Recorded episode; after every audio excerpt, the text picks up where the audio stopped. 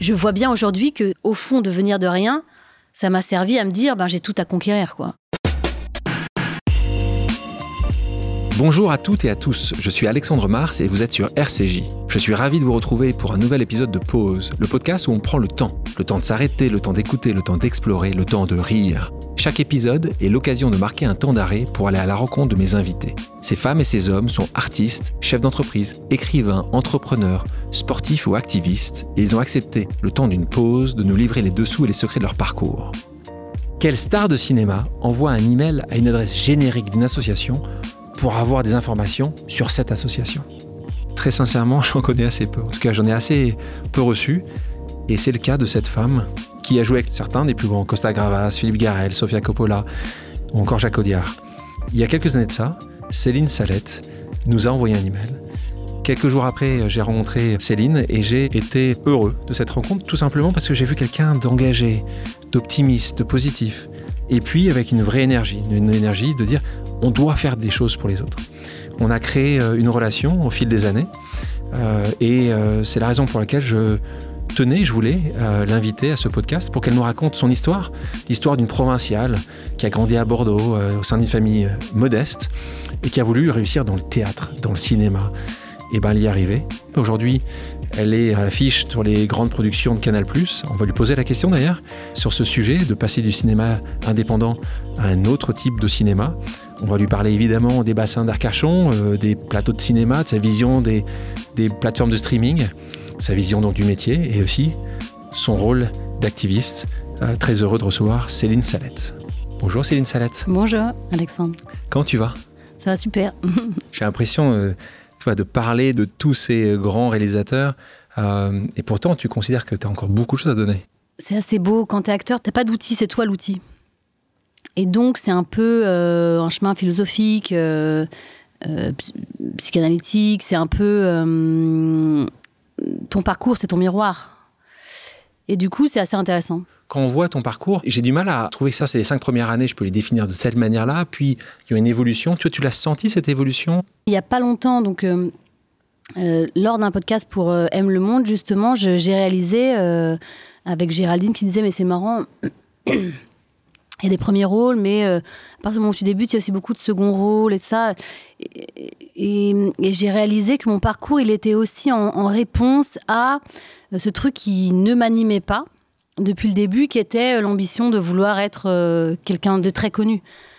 Beaucoup de jeunes gens qui commencent dans le métier veulent accéder à la notoriété, qui est aussi une forme de liberté dans le métier. C'est-à-dire, quand tu es connu, tu as des propositions, vraiment. Donc, cette liberté, c'est aussi une mise en lumière très grande.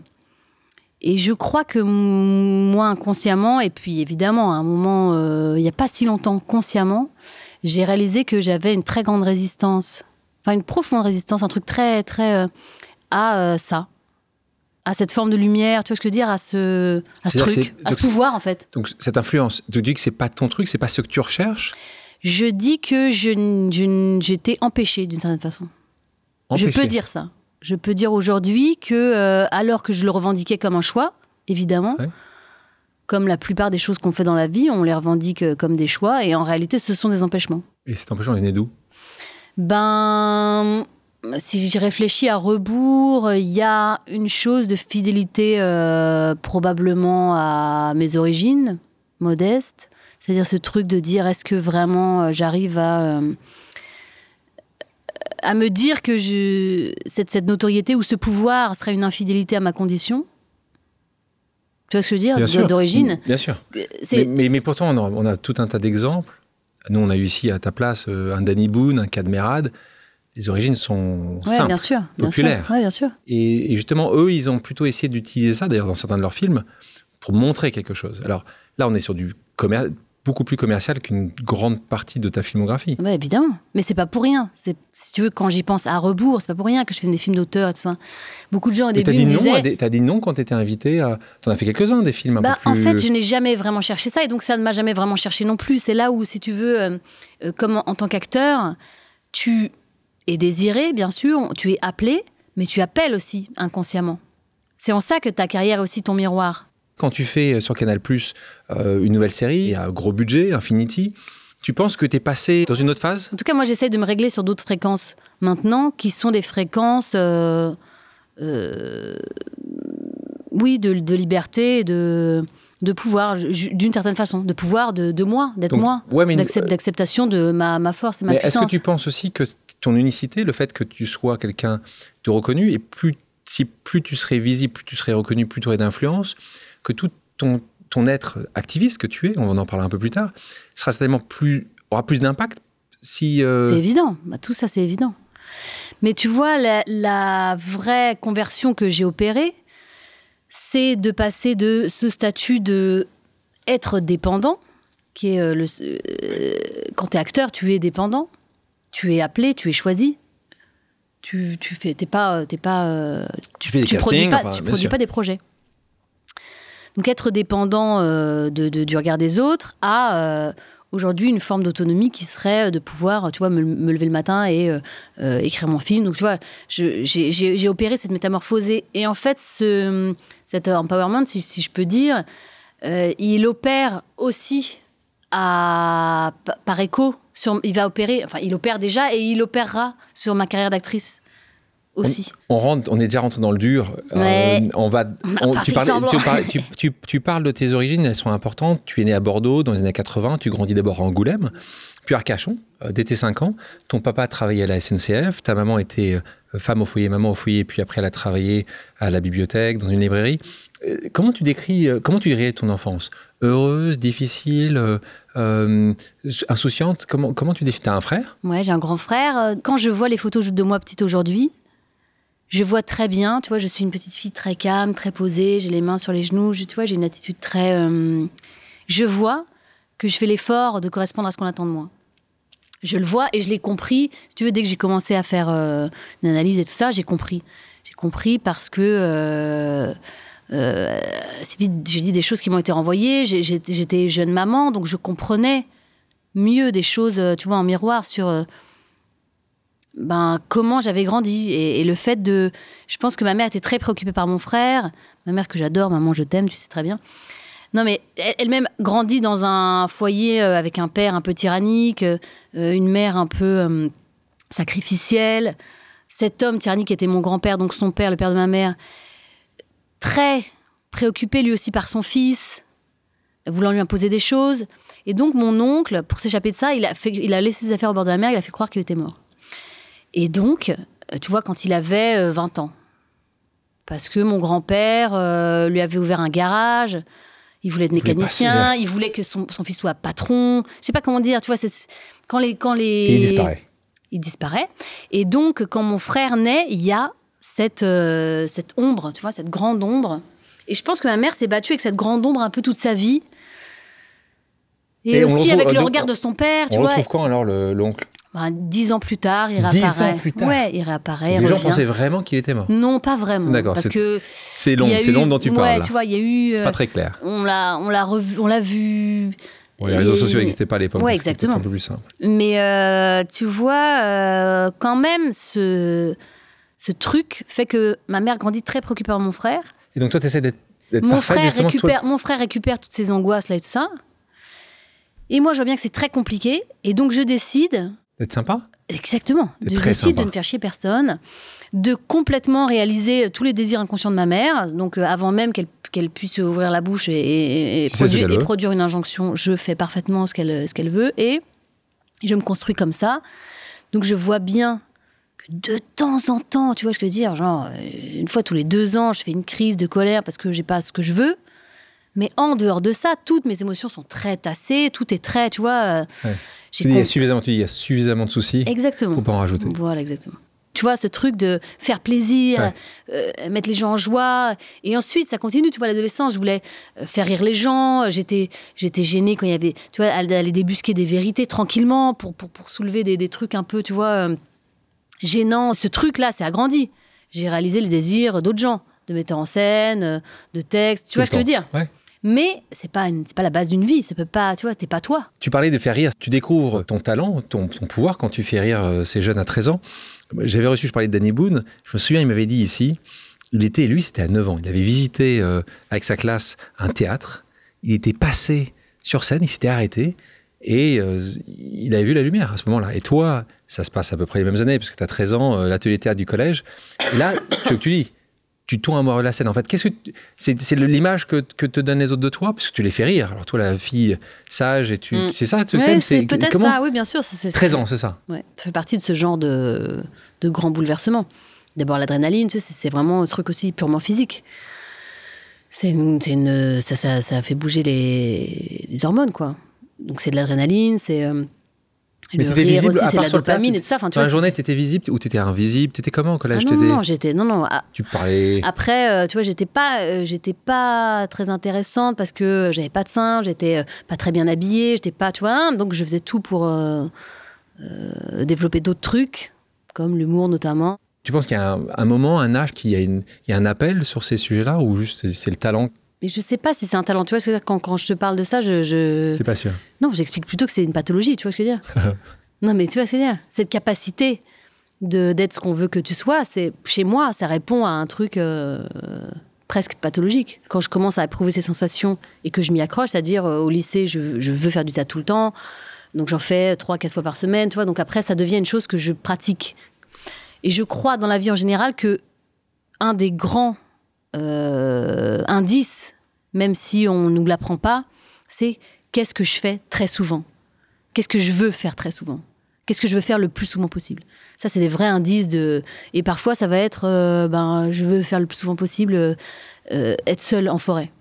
Et peut-être ce truc-là, c'est ce que tu dis, toi, hein, dans ton livre, ça devient un moment euh, quelque chose qui fabrique une vie.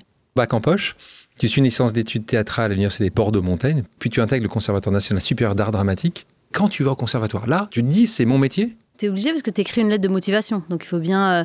Et tu vois, moi, en fait, à la fac, je développe ce truc de. Euh, qui est très agréable, de, de, collective très forte. Avec des gens ma génération, la troupe et tout ça. Je vois bien qu'on n'arrive pas. Euh, tu vois, on a d'autres exemples de, de gens qui ont fait des troupes à la fac et tout ça. Nous, on n'est pas une génération, on va pas faire ça dans notre, comment on dit, dans notre, dans notre année là. Il n'y a pas de gens qui ont ce talent-là. Donc, euh, je, je m'entraîne. Je suis engagée par euh, euh, un, un, metteur en scène à Bordeaux. Je commence à, à travailler sur scène. Et, et, tu vois, encore une fois, donc lui, qui est le père de ma fille aujourd'hui, va devenir en quelque sorte voilà, mon mentor et va me dire tiens passe le conservatoire donc ça c'est des, vraiment des grandes étapes hein, pour moi parce que euh, j'imagine pas faire autre chose que du collectif d'un coup tu te dis tiens si tu passes le conservatoire tu as une ambition individuelle c'est que pour toi Sorti du conservatoire, 2005, tu es choisi par Philippe Garel dans son film Les Amants réguliers, en compagnie de son fils Louis. Raconte-nous un peu comment ça se passe et ouais, la première grande fierté pour toi. Ça, c'est avec l'école, parce qu'à l'école, au conservatoire, il y a des cours avec euh, le, la FEMIS. Il y a des points avec la FEMIS. C'est une, donc une école de cinéma. de cinéma. Et dans cette école, euh, ben Philippe Garel est, euh, enseigne, enseigne. Voilà, exactement. Et donc, euh, c'est comme ça qu'on se rencontre. Franchement, j'ai énormément appris de l'acteur devant la caméra euh, avec Philippe, dont le père est acteur et, et, qui connaît ça par cœur. Quoi. Donc il y a une grande science de ça et, et j'ai appris énormément avec lui. Toi qui viens de province, mm. pas du segment euh, forcément qui a le plus d'acteurs, tu rentres dans un monde où il y a justement, on le voit, là on a parlé de la mmh, filiation, avec, ouais. filiation extrêmement forte dans le cinéma. Tu n'as jamais eu de jalousie mal placée pour dire juste, tiens, je suis pas arrivé au bon endroit, je suis pas né au bon moment. C'est tout le temps tout le temps d'une certaine façon. Jamais contre les autres et tout ça, mais et jamais contre moi vraiment non plus. C'est-à-dire ça, ça, ça s'est pas matérialisé dans ce genre de pensée. Mais des frustrations et des échecs, bien sûr, il y en a eu ouais. énormément. Je me suis jamais dit ça vient de là ou ça vient de là. Mais tu vois, euh, euh, ça c'est vraiment la base. Tu vois, il y a aussi beaucoup de gens qui ne prennent jamais le risque. Je vois bien aujourd'hui que au fond de venir de rien, ça m'a servi à me dire ben j'ai tout à conquérir quoi. T'as rien à perdre tout à conquérir. Tu préfères le mettre de ce sens-là? Oui, parce que, parce que personne ne vient jamais te chercher. Les gens pourraient dire, moi, j'ai pas grand-chose, donc je dois travailler beaucoup plus que tout le monde. J'ai énormément travaillé. Tu considères que tu as tout le temps extrêmement travaillé donc, Je me suis entraînée, je n'ai fait que m'entraîner. Si je regarde aujourd'hui, par exemple, j'ai fait, euh, depuis l'âge de, de, 13 ans, donc de 14 ans, au lycée, au, au, lycée, je faisais... Euh, 3, 4... Ouais, 3, des sessions de 4 heures. Euh, je faisais au moins 3 fois 4 heures par semaine de, de, de théâtre. Euh, au, au, en fac, j'en faisais énormément. Je faisais que m'entraîner. En fait, je n'ai fait que m'entraîner. quand des gens aujourd'hui font euh, deux heures à Florent et, et c'est tout. Nous, nous, nous, tout, on faisait. T'en parce que tu faisais d'où parce que Parce que j'adorais ça. Parce que t'adorais ça, Mais pas oui. parce que tu savais qu'il fallait faire plus que les autres. Pas du tout. Je me suis jamais posé cette question-là. Mais ce que je veux dire, c'est que Le travail. Oui, et puis mon ambition, elle était un peu. Ça, c'est un, truc un peu malade chez moi. Je, je, euh, te parlais tout à l'heure d'une forme de lourdeur qu'il y a chez moi. J'ai un besoin d'approfondissement un peu maladif. Tu vois, j'ai un perfectionnisme, un peu un besoin de, de, de- grattage un peu euh, maladif qui m'a parfois entravé, mais qui aujourd'hui, par exemple, quand je, je- veux euh, écrire un scénario, me sert énormément. C'est-à-dire, j'ai le goût de l'étude, j'ai le goût de, de l'approfondissement, de, de la profondeur et pas de la superficialité. Donc, c'est une chose qui peut me manquer par ailleurs, ce côté superficiel, parce que bah, c'est important d'être superficiel. Et quand t'es acteur, c'est important de, quand t'es actrice, c'est important de t'intéresser à ton trait de eyeliner. Mais, tu vois, et ça, ça m'a manqué. Ce qui, moi, m'intéresse aussi, c'est que je trouve que ça avait un. Je sais pas si c'est un manque d'ambition, mais te dire, ouais, le deuxième rôle, ça me va. Ou le troisième rôle, ça me va. Bien sûr. Tu vois, parce que, sûr. parce que tu considères que tu es déjà une intrus, on est toujours sur, cette, tu sais, sur ce système en disant, je, je- déjà, j'ai de la chance d'être là. non, donc, je euh, crois pas que ce soit ça. Je crois que c'est profondément un truc C'est de... le syndrome de l'imposteur, du classique. hein. Non, j'ai pas, Pas du tout. tout. J'ai jamais eu le syndrome de l'imposteur. En revanche, que ça se passe, enfin que quelqu'un d'autre soit plus intéressant que moi, ça, c'est une chose qui, que j'ai toujours trouvé euh, normale, quoi, au fond, parce que Je vois quelqu'un de meilleur? Ou plus, plus adapté? intéressant, plus intéressant. C'est, et je pense que c'est toujours lié à ce truc-là, tu vois. Il y a, il y, a, il y a un truc avec mon frère qui est, tu vois, ça c'est intéressant et moi c'est pas vraiment intéressant. C'est marrant ce que tu dis parce que je me souviens d'une discussion qu'on avait avec Gad ici. Il me dit Je n'hésite pas à refuser des rôles quand j'estime que d'autres peuvent être meilleurs que moi pour le job. Il y a quand même des endroits où tu te dis Sur ce type de profil-là, il n'y a pas mieux que moi? Je me dis jamais ça. C'est vraiment étonnant comme question. Je me dis quasiment jamais ça. J'ai toujours une petite tentation de me dire, c'est bizarre, hein Peut-être qu'elle, elle serait mieux, tout ça. Waouh. C'est fou. Mais ce qui te rend terriblement humaine. Oui, mais c'est au fond une forme de. Tu vois Il y a, il y a encore du boulot. Il y a encore du boulot. Ouais, il y a encore du boulot. Là aussi, comment tu as gagné euh, ce rôle-là?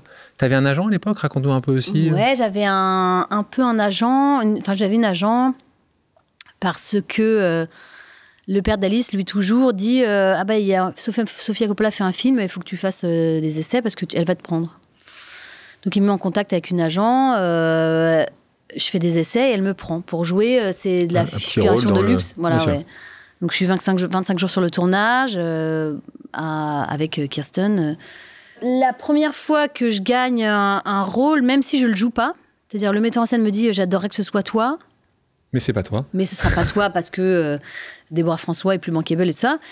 Euh, c'est aussi parce que avant d'aller aux essais, je me suis donné l'autorisation. Je me suis vraiment, je me rappelle vraiment m'être dit euh, non mais en fait c'est bon, ça va, je sais le faire, Euh, c'est ok, je peux faire ce rôle, je sais jouer, je, je- je peux, je peux jouer au cinéma, je, sais le faire. Et comme je me donne cette autorisation, ça marche. Je n'ai pas le rôle, mais je sais que j'ai gagné déjà. Et le, ça c'est les, les meurtrières, c'est les deuxièmes essais que je passe. Et là vraiment, je dis euh, c'est bon, ça, ça vraiment, c'est pour moi. Et ensuite, ça change tout bien sûr parce que le plus dur c'est d'avoir un rôle. Le plus dur c'est de commencer C'est le premier rôle qui est important. que quelqu'un te fasse rentrer. Parce qu'en fait, il y a toujours quelqu'un qui a plus travaillé que toi qui va avoir le rôle. Parce que pour l'industrie, c'est toujours plus facile de s'appuyer sur. euh, Quelqu'un qui l'a déjà fait. Voilà. Donc le plus dur, c'est de rentrer. Et une fois que je fais meurtrière, c'est évident que ça change tout. Parce que le film a un certain regard à Cannes, parce que voilà, ça Les change portes tout. s'ouvrent, quoi. Oui, c'est un premier rôle. C'est beaucoup.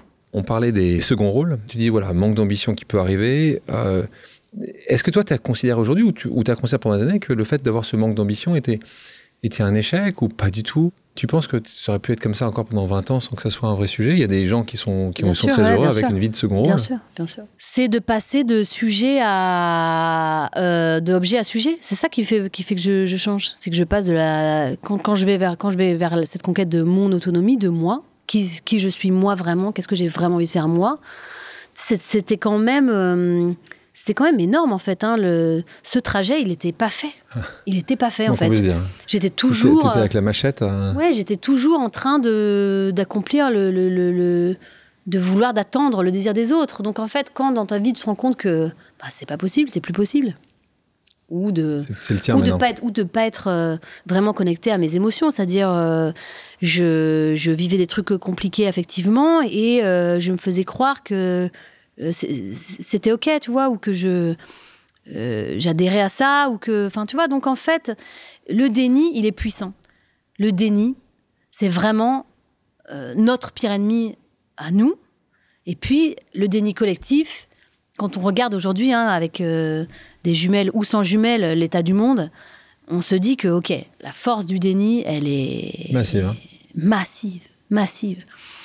Aller déterrer ça, aller, euh, aller péter les fondations, aller, aller creuser pour enlever le. C'est un travail euh, monstrueux qui fait très peur. Qui, tu passes par des phases euh, où tu es complètement informé. Tu n'es plus, n'as plus de forme du tout. Donc il faut, il faut avoir, avoir le courage d'aller péter ces fondations si elles sont, si sont pas très solides. Et tu penses que vous, personne publique, euh, connue pour la plupart, actrice, acteur, qui faites rêver, pleurer, euh, rigoler les gens, ont un rôle important pour, pour... Là, je parle du déni collectif, Ouais. pas du déni Ouais. individuel. Est-ce que tu penses que c'est c'est aussi un de vos rôles? Moi, j'ai j'ai une partie des, des gens que je connais qui sont dans ton métier qui disent, nous, on fait rire les gens, et puis, tu vois, ou les faire pleurer, mais il y en a d'autres qui disent, il faut qu'on s'en serve. Toi, tu te mets... Ah bah moi, je suis obsédée par ça. Mais parce que mon expérience de transformation me. En fait, c'est aussi pour ça que maintenant je commence à écrire des histoires et tout ça. Je suis obsédée par l'idée de transmettre que euh, on peut se transformer. On peut se transformer. Parce que je, je- j'ai que fait. tu l'as fait. J'ai fait une révolution euh, intime qui a changé toute ma vie. Vraiment, profondément. Et c'est invisible à l'extérieur. Je veux dire, c'est quasiment pas. Ça ne regarde personne. Au fond, je, je- c'est même pas un truc qui est. C'est difficilement communicable parce que. Mais je sais que c'est, c'est- je sais que c'est possible. Et donc. euh, Mais cette transformation, comment tu l'expliques Si là, tu, si ben, l'expliques, comment tu l'expliques bah, ce- Je peux te dire, euh, un jour, euh, donc j'étais quand même pas, j'étais quand même pas bien, et, et un jour je lis, euh, je croyais que je lisais ce livre pour quelqu'un d'autre. En fait, je le lisais probablement pour moi. Je lis, tu es responsable de tout ce qui t'entoure, tout ce que tu vis, tu l'as créé d'une façon ou d'une autre, tu l'as choisi d'une façon ou d'une autre. Quand je lis cette phrase, un jour, peut-être je l'avais déjà lu avant, peut-être que je l'ai relu après, là, mais ce jour-là, te je suis change. percutée profondément et je comprends que là où je suis dans ma vie, c'est moi qui ai fait ça. Et le jour où je comprends ça, je comprends que je suis mon problème et ma solution. Et à ce moment-là, bah, je sais que je suis vraiment dans la merde, mais je sais que si je change pas, bah, ça va continuer comme ça. Le, le problème dans les autres, c'est jamais une personne. C'est jamais. C'est c'est pas ça la question. C'est comment tu t'es retrouvé là. Et puis, euh, si tu changes pas, ben, peu importe ce que ce soit cette personne ou une autre, ça va continuer. Tu iras vers une personne qui ressemblera à cette personne d'avant ou à- en fait, c'est sans fin. Il y a combien de temps ça? Bah ça, ça commence quand j'ai 34 ans. Cette phrase, tu vois, qui me percute comme ça. C'est tard. C'est tard, Non. mais c'est une chance parce que c'est quand pour même certaines pas, personnes, euh, ça n'arrive jamais. hein. Oui, pour certaines personnes, ça n'arrive jamais. Comment tu définirais le succès d'une actrice ou d'un acteur aujourd'hui? Bah, le succès, je dirais que c'est la- liberté. C'est la liberté. Mais euh, la liberté, C'est si des tu nombres veux, de, nombres tickets vendus. C'est que c'est quoi pour toi? Non. Ça l'est plus, ça l'est encore? Il faut quand même vendre ses films. Il faut quand même être mais appelé? je veux dire, euh, la liberté, c'est très, très, très, très difficile à conquérir. La liberté, c'est une chose qui est puissamment intime. Donc on est libre quand on arrive à se foutre du regard des autres. Moi, je crois. Il y en a combien qui peuvent se le permettre Bah, tu vois. En fait, peut se le permettre qui veut, vraiment. Mais, Ah, c'est aussi. tu Oui. vois, la notoriété n'est pas forcément une liberté. Elle peut aussi être une prison. Donc, en ça, si tu veux, moi, je pense que tous les chemins euh, ne mènent pas à soi et que, oui, la notoriété peut être un outil, Emporter un Oscar pour toi aujourd'hui, c'est ça le, la définition d'un succès? Pour votre dans votre. Bien sûr, remporter un Oscar, c'est un succès, évidemment. Ouais. Oui, remporter un Oscar, c'est un sûr. immense succès. Moi, je suis euh, très admirative de Marion dans son parcours. Qui, Marion euh, Cotillard qui mais a bien gagné. sûr. euh, mais bien sûr, qui remporte cet Oscar, tout ça, bien sûr. C'est merveilleux. Marion, c'est une femme, une actrice absolument merveilleuse qui, depuis son exigence artistique, qui est phénoménale, euh, applique cette exigence artistique à elle-même et elle a. euh, Enfin, je veux dire, elle travaille, elle a travaille massivement. La liberté, tu penses, Marion? Ben, je sais pas, faudrait lui demander. On va lui En demander. tout cas, ce qui est sûr, c'est que tous les projets passent par Marion aujourd'hui. Donc elle a cette de liberté-là. dire non, en tout cas. Je pense. Qu'elle peut dire Enfin, je, oui ou je non. dis ça, Marion. Corrige-moi si je me trompe, mais je pense que quasiment, presque tous les projets qui sont euh, dans, dans les Les- actrices de sa génération passent par elle, Ouais. tu vois. Elle est, elle, et elle, est- et- Et elle. Elle n'est pas intéressée par juste des projets parce qu'il faut faire des projets. Elle, est- elle a, elle a en tout cas une gestion de carrière Exceptionnel, incroyable. ouais, bien sûr. Est-ce qu'il y a des réalisateurs avec qui tu veux absolument travailler, tu rêverais aujourd'hui de travailler Bien sûr. Dans cette chose du désir, elle existe, mais moi, je, je, je fais en sorte d'appeler les gens par mon travail. Tu vois, je sais, je Ouais. sais pas trop euh, encore aller écrire une lettre à un metteur en scène ou. Tu l'as jamais euh, fait? Ah, Non, Une fois, même pas non, j'ai jamais fait. J'ai jamais fait. Il y a une, une fois, de- tu t'es dit- tu t'es dit une fois, j'aurais dû le faire Non, jamais. Il n'y a pas un film où tu dis, mais qu'est-ce que j'aurais aimé être dedans? Ça m'est arrivé jeune actrice, mais maintenant, je crois que ça m'arrive plus. Tu vois, je m'en souviendrai. Ça m'arrive pas tellement. Pas non. tellement? Tu crois au destin, toi? Bah, en fait, je crois à la providence, tu vois. Ah, c'est Je le crois destin. Oui, mais je, je crois qu'on est. euh, on a ce, ce qu'on, ce, ce qui est bien dans le moment, sur le moment, tu vois. Tu parlais tout à l'heure de, de Sofia Coppola, on parlait de, de Jacques Audiard, Bonello, euh, Cannes, Costa Gravas. Est-ce qu'il y a des gens dans toute cette histoire que tu as connue avec, avec le cinéma qui disent juste, mais euh, ça, c'est grand? Bah, tout cela, hein, tout, ce Tout dont- cela ouais, tout ce dont tu as parlé. Ils sont vraiment euh, uniques? Ouais, très unique. Euh, être un fabricateur d'histoire, c'est, un, un petit peu un, un, un convocateur, un chaman, tu vois. Il y a une chose de. On parle de trans, là, on parle Ouais, de... ouais, ouais. Il faut convoquer l'histoire. Et donc, euh, ça, c'est, c'est très, très beau à, à voir.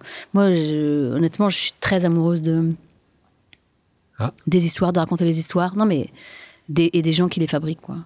Des convocateurs d'énergie et des convocateurs de, de mémoire collective et de, d'émotions collectives et de, et de, de révélation, d'apprentissage. Tu vois, je trouve que l'histoire, c'est un outil merveilleux de développement. On parlait d'Infini, tu as dû jouer en anglais. Euh, ce que tu avais assez peu fait, tu avais fait euh, une apparition avec un film de Clint Eastwood. Ouais, ouais. Euh, enfin, une apparition. Tu montres que tu sais faire des choses en anglais. Ce qu'a fait Marion Cotillard, Ouais, ce qu'a fait. Jean Dujardin. Tu te vois ça comme un vrai challenge demain ou pas? Ben, c'est marrant parce que tu vois, je, au fond, je, je crois que ce que ça veut dire, c'est que je n'arrive pas à rêver dans dans le vide. J'allais dire, c'est vraiment marrant parce qu'on ne peut pas rêver ailleurs que dans le vide. hein. Je, je le réalise en même temps que je te le dis. Donc, euh, tu vois, un petit empêchement encore, mais euh, par exemple, euh, tu vois, il y a peut-être un film qui va se faire sur euh, mon temps Signoret, Marilyn et Miller. Et les questions que je joue Simone, Signoret, tu vois, par exemple, si ça se fait ça, c'est c'est un projet international. Ben, si je fais ça, c'est c'est génial. C'est génial. Ouais. Mais là, pour ça, tu serais prêt à écrire une petite lettre quand même euh, au Ben, je- producteur ça, j'en au ai écrit. Ouais, Ça y est, ça- quand ouais, même. ouais. Ah bah là, Ah. j'ai là, j'ai dit que je. Tu voulais. Ah ouais, là, j'ai dit que je voulais. C'est moi. Bien sûr. Et là, tu as eu un peu d'ambition? Ouais, ouais, bien sûr. Oui, oui. Non, mais je commence. Je commence. Quelle heure il est? C'est bien, c'est l'âge, 42 t'as l'âge, t'as l'âge. 42 ans, c'est parfait. C'est que vous durez. Hein. Bah évidemment. Ça, actrice et acteur, ça. ça... Ouais, Il n'y bien a, pas de- y a pas de date de péremption. hein. Quand vous êtes bon, vous êtes bon. Ouais. Euh, Est-ce qu'il y a un film où tu as été vraiment fier de toi? Je trouve que ça va de mieux en mieux, moi, en général. hein. C'est Même mieux. si j'aime- Je crois que tu me si- dis ça que l'inverse. hein. Ouais, même si j'aime, j'aime, c'est un peu difficile de me regarder. euh, en vrai, je trouve que je, je, je, me, je fais des progrès. Je Là où trouve que je progresse. Là où tu t'es trouvée bonne? Si tu veux dire. euh, Tu vois, c'est marrant. Tu disais la Polonie, tout ça. J'ai adoré faire ce film et tout ça. Et je pense qu'à l'époque, euh, j'avais la sensation d'être pas mauvaise. 2012, Ouais. tu gagnes un César? Non, je suis T'es nommée. nommé. Ouais. T'es- Oui, c'est, bah, t'es nommé. c'est un truc. Oui, puis je gagne le prix Lumière et tout ça. la même année pour ce même ouais, film. exactement. Mais quand je revois le film, je, je- je- je me trouve hyper mauvaise. C'est vraiment étonnant. Il y a 10 ans. Ouais. Et je me dis, oh là là, c'est une catastrophe, carrément. C'est vraiment fou. Pourquoi? Donc, tu vois, Donc, sache que dans 10 ça est ans, ce que tu es en train de faire aujourd'hui, tu vas le dire, mais j'étais pas bonne il y a 10 ans. Exactement. Et tu sais, la première fois que je me suis vue à l'image, je, je trouvais des trucs affreux, des trucs ça allait. Et puis j'étais tellement euh, sidérée par le fait de. C'est sidérant de se voir, de se voir, de s'entendre. Tu vois les profils de toi que tu connais pas, tu vois, tu te vois dans la glace. Tu t'entends pas parler, enfin toi un peu avec le podcast maintenant, mais t'entends ta voix, t'entends des choses Bien de sûr. toi, mais t'as pas l'habitude, tu vois, donc c'est choquant. Et, et je croyais que tout le monde voyait ce que moi je voyais, que c'était une, une vérité objective, l'image sur l'écran. En fait, pas du tout. En fait, les gens ne voient pas du tout la même chose de l'un à l'autre, et les gens ne, ne, ne- ne- ne ressentent pas le film de la même façon. Donc il n'y a pas de vérité objective, en dépit du fait que ce soit fixé sur une pellicule. Et en parlant de comédienne, comédienne, est-ce qu'il y en a à qui t'as pas encore joué, euh, qui te dit j'aimerais euh, avoir une réplique, j'aimerais passer un peu de temps? Je suis euh, émerveillée par euh, ma Marion, j'adorerais retravailler avec elle, par exemple. Dans la jeune génération, beaucoup aussi Nadia qui joue dans le film de Valéria Bruni Tedeschi.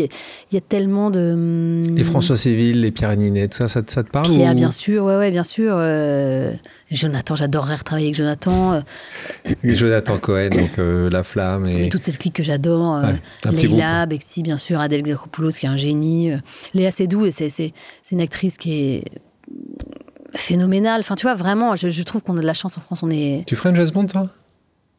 Euh, bah, si on me proposait, je dirais pas non, oui, bien sûr. Ouais. Tu as joué justement avec un certain nombre de ces acteurs-là. Marion, tu me parlais, Pio, euh, Poulvord, tu as joué avec Poulvord, Ouais, ouais. Duris. Tu vois, peux par exemple, Duris?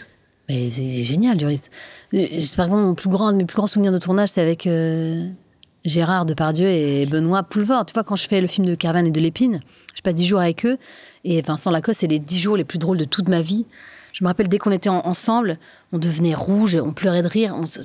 C'était fou. Le niveau d'énergie de ces gens, c'est- inimaginable. Qu'est-ce qui fait un bon... Alors, qu'est-ce qui ferait un bon acteur pour toi? C'est la liberté.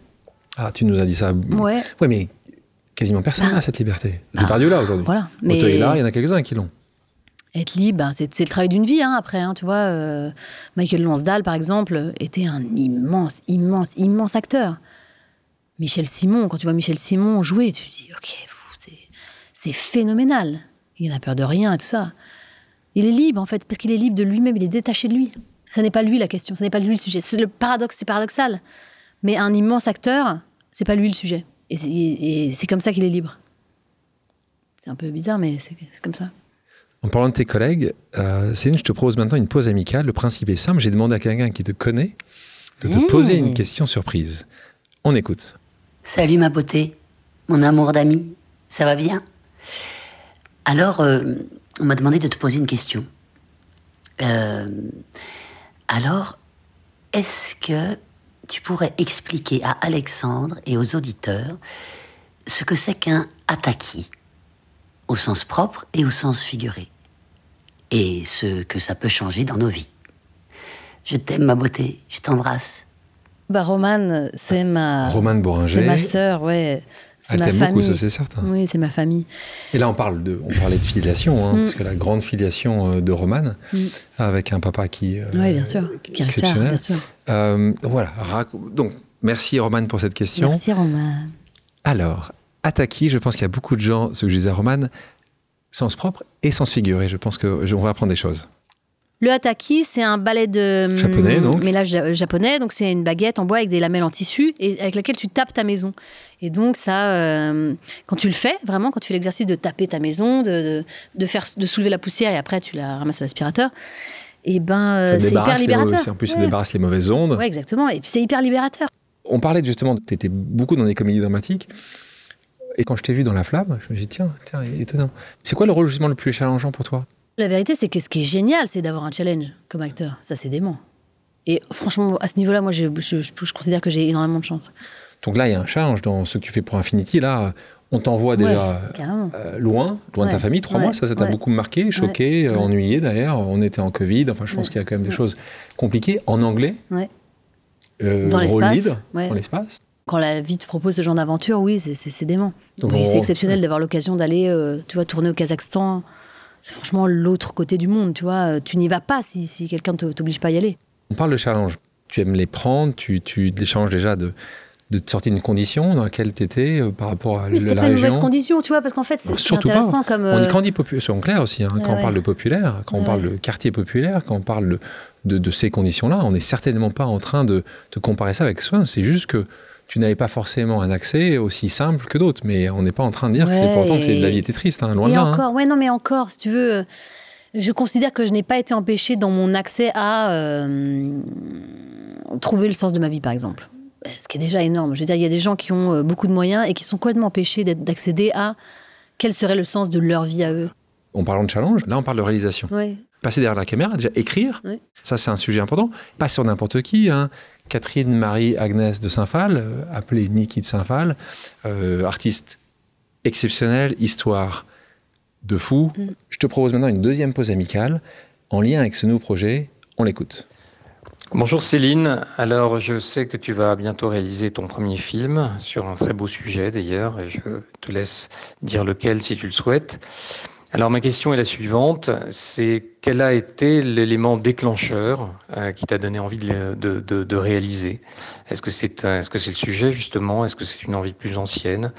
Enfin, plus simplement, pourquoi on se dit un jour, je veux réaliser un film? Question de la part de Nicolas Altmeyer, producteur, cofondateur de Mandarin Film, qui a produit quantité de grands succès, une personne d'une vraie humanité. C'est aussi un ambassadeur épique, quelqu'un que j'aime euh, beaucoup euh, et qui te pose cette très belle question. C'est quoi l'élément déclencheur? Eh ben, euh, je m'étais jamais vraiment posé la question. C'était pas une chose que j'avais. Il se trouve que euh, quand j'ai commencé à travailler ce truc-là, qui était moi, on commençait à venir des, histoires. J'avais envie de raconter des histoires. Et par exemple, euh, j'avais une histoire en tête, et puis un jour, euh, comme ça, à Noël, je, me mets à écrire. Et j'écris 40 pages. Euh, j'écris, je commence à écrire cette histoire, quoi. Après en avoir, euh, tu vois, après l'avoir eu en tête pendant un an et demi, deux ans. Puis je sur me mets à l'écrire. sur Saint-Phal? Non, Sur autre chose sur un autre, un autre sujet. Et je commence à faire, je déjeune avec Raoul Peck, qui est un ami, qui est un metteur en scène brillant, euh, producteur, qui me dit, mais toi, alors qu'est-ce que tu fais? Pourquoi t'écris pas? Je dis, bah c'est marrant que tu me dis ça, parce que j'ai écrit 40 pages. Je lui fais lire, je l'ai fait lire aussi à Bertrand Bonello. Et les deux me font un retour vraiment assez euh, encourageant, me disant, franchement, euh, il y a un truc, quoi, ouais, ouais. Et donc, euh, je commence à parler à Raoul, et ça, il me dit, mais c'est bien, euh, et tu... Évidemment, j'imagine réaliser ce truc, mais c'est bizarre, tu vois. En plus, c'est un projet tellement ambitieux que c'est pas du tout un premier film et ça. Il me dit, mais si tu veux, j'ai un autre projet, je commence à avoir des envies de raconter des histoires, en fait, ça vient comme ça. C'est pas pour réaliser, j'ai pas envie de réaliser. Je commence à avoir des histoires que j'ai envie de raconter. Il y a des choses que j'ai envie de raconter. Donc ça commence comme ça. Et ensuite, on me propose de faire la Dami. euh, les acteurs font des courts-métrages. Et je me dis, euh, les courts-métrages, c'est un format très bizarre. Et puis finalement, je, trouve un endroit, je trouve un biais. Je trouve un truc que j'ai envie de raconter. Et en fait, ça, se passe comme ça, en fait. Je vois une interview de Niki de Saint-Phal. Je suis sidérée par la modernité de cette femme, sidérée par sa puissance, sidérée de voir à quel point le type qui l'interviewe est en 1960 et elle, elle est aujourd'hui, là, maintenant, dans ce- comment elle lui répond, ce qu'elle lui répond. C'est- fou. Il y a un saut temporel, quoi. Et je suis frappée par sa ressemblance avec Charlotte Lebon. Mais c'est- fascinant. Elle est comme une espèce de réincarnation, quoi, je sais pas comment dire. Et je me mets à étudier, je me dis, putain, il faut faire un film sur elle, c'est pas possible, c'est quoi? Qui n'a jamais été fait? Non. Ça a avancé, t'as as, l'actrice, t'as as le producteur. Ouais. c'est donc c'est On est en train de trouver un distributeur, Oh on va euh, tourner au printemps, enfin, ouais, c'est. et tu réalises. Oui, et c'est et c'est aussi beau que que comme c'est écrit. C'est vraiment de l'ordre de la réalisation. Je l'ai vraiment éprouvé dans le court métrage. Il y a une chose de de matérialisation de de ton essence quoi dans la réalisation qui est hyper hyper puissante. Et surtout, c'est un véhicule génial. Moi, je, je, je- j'ai réalisé en commençant à écrire et, en, et dans la perspective de, la- de réaliser que ce qui m'a toujours passionné, ce sont les histoires et leur pouvoir de, de transformation, encore une fois. On parlait d'activisme, on- parlons maintenant un peu de ton engagement, euh, puisque c'était l'objet de notre premier contact. Tu te souviens de notre premier Mm, Ouais, contact bien sûr, bien sûr. Bah, je voulais faire euh, Act. Je voulais faire une plateforme sur laquelle les, les, les déchets, j'allais dire, les off des acteurs sur des tournages, euh, pendant les tournages, étaient recyclés. Donc c'est une plateforme qui diffusait des inédits d'acteurs, euh, des moments drôles comme des, des moments de making-of, des moments de... Voilà sponsorisés par euh, des grosses boîtes. Et l'argent qu'on aurait gagné, on l'aurait euh, euh, distribué à des associations. C'est un projet que je ne suis pas arrivée à mettre en place, mais que je, ne désespère pas de faire un jour. On reçoit un email signé par Céline Salette, c'est envoyé sur, je crois que c'était communication, à- Ouais. c'est même pas un email personnel, Non, on, non, a reçu un email, Céline qui dit voilà, voilà qui je suis, même rapidement avec le, plus- grande, avec la plus grande humilité, et j'ai envie euh, de faire des choses. euh, Est-ce qu'on peut se parler? Et surtout, et, et nous évidemment on aime ça parce que nous on, on, est, on fait ce qu'on fait chez Epic pour partager, pour aider à, à avoir euh, de plus en plus de gens qui vont aller sur le, sur le terrain et essayer de, de, de, de combattre, Bah, de, à faire l'époque, pour à les l'époque, autres. ce qui s'était passé, c'est que je m'étais dit si on récolte de l'argent et pas mal d'argent, puisque c'était l'objet de moi, mon, mon, mon, truc. Je disais, si tu veux changer le monde, bah, faut, faut, faut avoir de l'argent, quoi. Donc, comment tu récupères de l'argent et, euh, et, à qui tu le donnes? Ensuite, la, la, deuxième question, c'est à qui tu le donnes? Donc, les acteurs qui sont parrains d'association peuvent le donner à leurs associations, mais euh, d'autres qui sont pas parrains peuvent donner à qui? Et donc, évidemment, sur ce chemin-là, sur le chemin-là, j'avais trouvé épique. Je me suis dit, c'est quand même merveilleux que toi, Alexandre, donc c'est pas pour te tirer les pompes, mais c'est vrai, euh, tu créé cette structure qui permet de. Euh, de, propager le, don et de le faire dans des conditions qui, permettent de faire que tu sais que, que, ce que tu donnes transforme réellement le monde. Et donc nous, enfin encore une fois, soyez rassurés qui nous écoutent. C'est vrai qu'on s'entend, on s'aime beaucoup avec avec Céline, qui est aussi une ambassadrice épique euh, que tu, nous as rejoint, la fondation donc je dirige.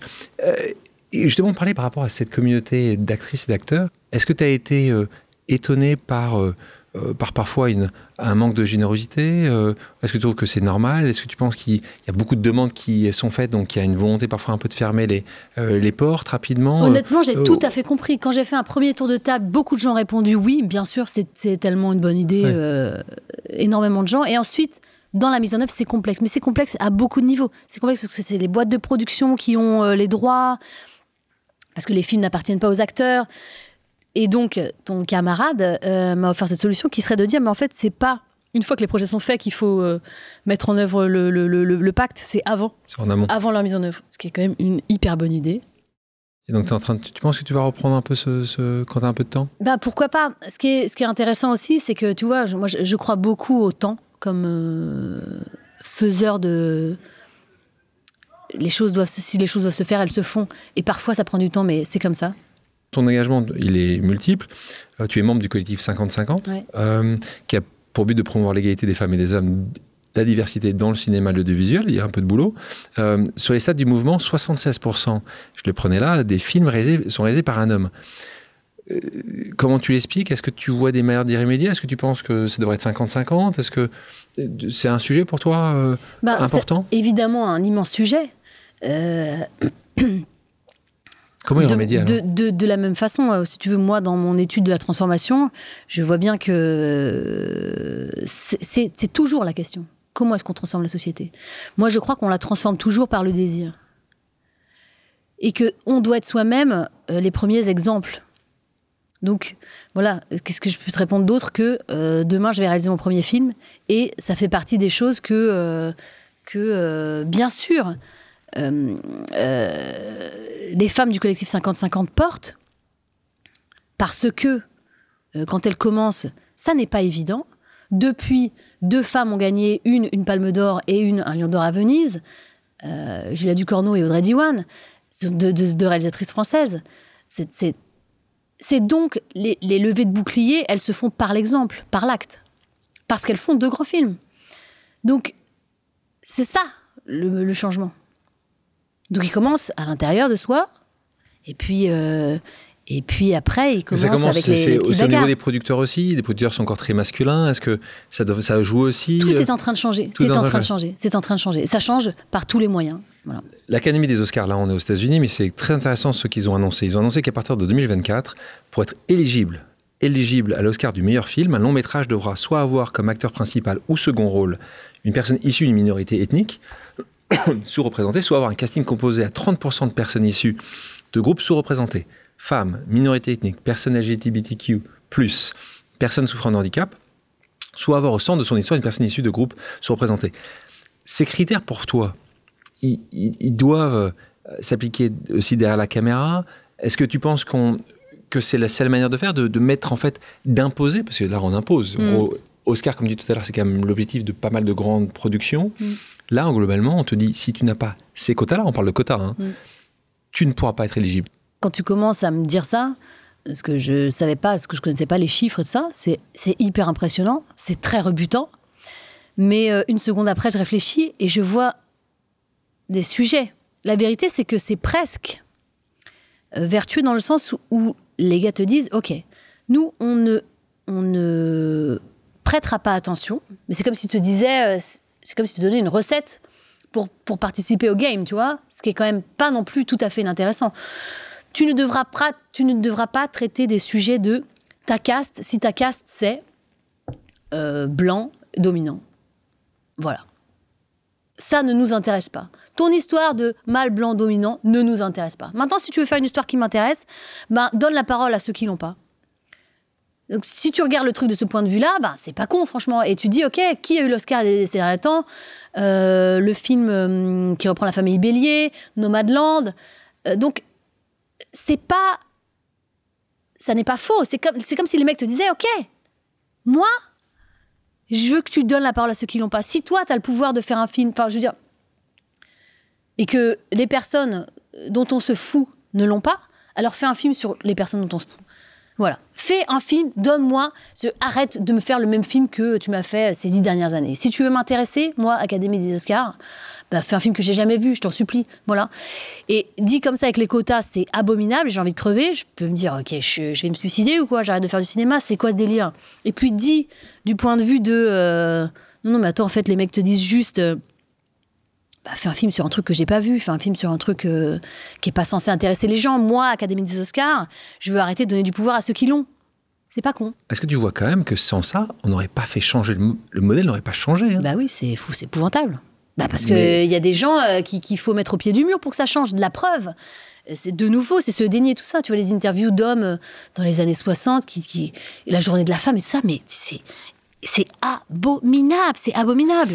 T'as as senti le milieu bouger suite à les affaires Weinstein, euh, MeToo? Tout a changé. Tout change, tout est en train de changer. Moi, je trouve l'époque dans laquelle on vit merveilleuse pour ça, parce que euh, on est en train de mettre la lumière sur des endroits très très sombres, tabous, et, et ce n'est que le début. Donc c'est vrai que c'est un petit bordel, mais c'est pas, c'est passionnant. On parlait du, travail. Moi, je souvent que le succès, c'est une goutte de talent dans un océan de travail. Tu as rencontré parfois des gens, tu te dis, mais qu'est-ce qu'ils sont talentueux? Mais 5 ans ou 10 ans après, ils étaient nulle part. Je trouve que, en vrai, le vrai travail, c'est se libérer de ses propres empêchements. Donc, nos empêchements se manifestent à plein d'endroits. Il y a des gens qui n'arriveront pas de sortir. Pour être acteur, il faut être très solide psychologiquement, parce qu'en fait, c'est très dur. Donc, euh, si tu travailles pas sur tes bases euh, psychologiques, enfin, tu vois, sur ta solidité mentale, c'est dur, quoi. Tu vois, donc tu peux être brillant, mais pas, pas, pas forcément durer, tu vois. Un conseil que tu donnerais pour un acteur ou une actrice qui ait 15 ans ou 25 ans ou 30 ans? Ben oui, par travail, je dirais, euh, je, je dirais entraînement. Je dirais, il faut s'entraîner. Il faut trouver tous les moyens de s'entraîner. Quand tu es acteur, tu es obligé de jouer à un jeu collectif. Enfin, tu peux faire des seuls en scène. Et beaucoup de gens, d'ailleurs, beaucoup de- d'acteurs cartonnent en faisant des seuls en scène, tout ça. Mais se trouver des, des camarades de jeu, euh, s'amuser. Tu vois, Brel disait, le talent, c'est l'envie. Avoir envie, faire, faire, faire, faire, faire. Creuser, chercher, enfin, rire. Il n'y a pas d'autre euh, moyen. Quand tu regardes en arrière sur les, sur les dernières années, est-ce qu'il y aurait une chose que tu aurais fait différemment? Ou tu aurais fait plus vite Ou que tu aurais fait moins vite? Bien sûr, Pff, tellement de choses. C'est quoi? Hein Bah, tout ce truc-là, par exemple, d'activer, euh, tu vois, d'activer, euh, d'activer le désir vraiment, de pas avoir peur de, de cette puissance, de, tu vois, de, de conquérir quelque chose vraiment, tu vois. Mais, tu vois, encore Tout une fois, à, tout arrive à un moment ouais, encore une fois, tu vois, peut-être que ça m'a ju- juste amené suffisamment de frustration dans mon métier d'actrice pour que je puisse me dire, ok, je, je n'ai pas assez, je n'ai pas assez à manger là. Ça ne, ça ne remplit pas ma vie. C'est Garel qui disait le, le cinéma, ça ne remplit pas une vie. Tu vois, parce que quand, même, même un très grand acteur fait un film, deux grands films par an. Mais deux grands films par an, c'est quoi? C'est six mois maximum. Il y a six mois qui restent. Mais qu'est-ce que tu fais? Je veux dire, tu peux vivre une, une vie de famille heureuse, mais la vérité, c'est que moi, je, suis- je suis quand même tellement heureuse de vraiment tous les jours de me dire, je peux produire mon propre travail si Ouais. j'en ai envie, tu vois. Là, c'est écrire qui devient intéressant, c'est jouer sur les planches tous les soirs qui peut être intéressant. Il y a, Ouais, d'autres sujets. Tu parlais de désir. Pour terminer, je te propose une dernière pause amicale, sauf que ça va être sympa, ces pauses une amicales. pause amoureuse. Mais non. On écoute. Hello, hello, je pense que tu me reconnaîtras au son de ma voix. Euh, alors ma question c'est si tu pouvais inviter trois personnes euh, à un dîner, euh, n'importe lesquelles, qu'elles soient mortes ou vivantes, pour leur poser toutes tes questions, euh, qui seraient-elles? Quelles seraient ces personnes? Question de Philibert. Oui. Euh, ton compagnon, Oui. t'es marié vous êtes marié, oui. Pacsé. C'est quoi les trois personnes avec qui t'aurais un dîner avec eux, tu poserais toutes tes questions? C'est qui Qui sont ces trois personnes? C'est une bonne question. Euh, de Saint-Phal, j'aimerais bien rencontrer, ouais, putain. Tellement. T'imagines, tu pourrais les rencontrer. Ou après ton film, quand tu as terminé. Tiens, qu'est-ce que t'en as pensé? Bah, moi, je, je, je te dis, j'ai- quand même l'impression que d'être en communication avec elle. hein. Sur une ligne, euh, sur une ligne avec, euh, avec un peu des, des, des perturb- des, des turbulences, mais euh, j'ai quand même l'impression qu'elle qu'elle euh, qu'elle me parle des fois. Euh, Alors, deux et autres. que je lui parle. Nikki, et ben Bloom et, Bloom. et Laura. Du coup, j'adorerais faire un dîner avec Niki de Saint-Phal, Bloom Cardenas et, et Laura Condominas, sa fille. Donc voilà, donc là, t'as la Ouais, petite fille, ouais, la fille. ouais, Alors là, t'as. Ouais. ça, c'est ça. Donc, t'es, t'es quand même très omnubilé par ce projet. Bah non, quand mais même, c'est toi, tu as, raison. tu- tu j'ai- bien sûr. Bah, il faut que je les vois, bien sûr, toutes les trois. hein, toutes les trois. Bon, ben voilà. Je propose maintenant une pause musicale. Céline, quelle est ta chanson culte? C'est la B. On va en écouter un extrait. Let it be, let it be, let it be, let it be. Be. Let it be. Passons à une pause inspiration. Céline, parlons ensemble de tes recommandations culturelles. Ouais. Une artiste à suivre. Niki Saint-Phal. Ouais, une artiste à suivre, euh, Sophie Calle, euh, Un film à regarder absolument.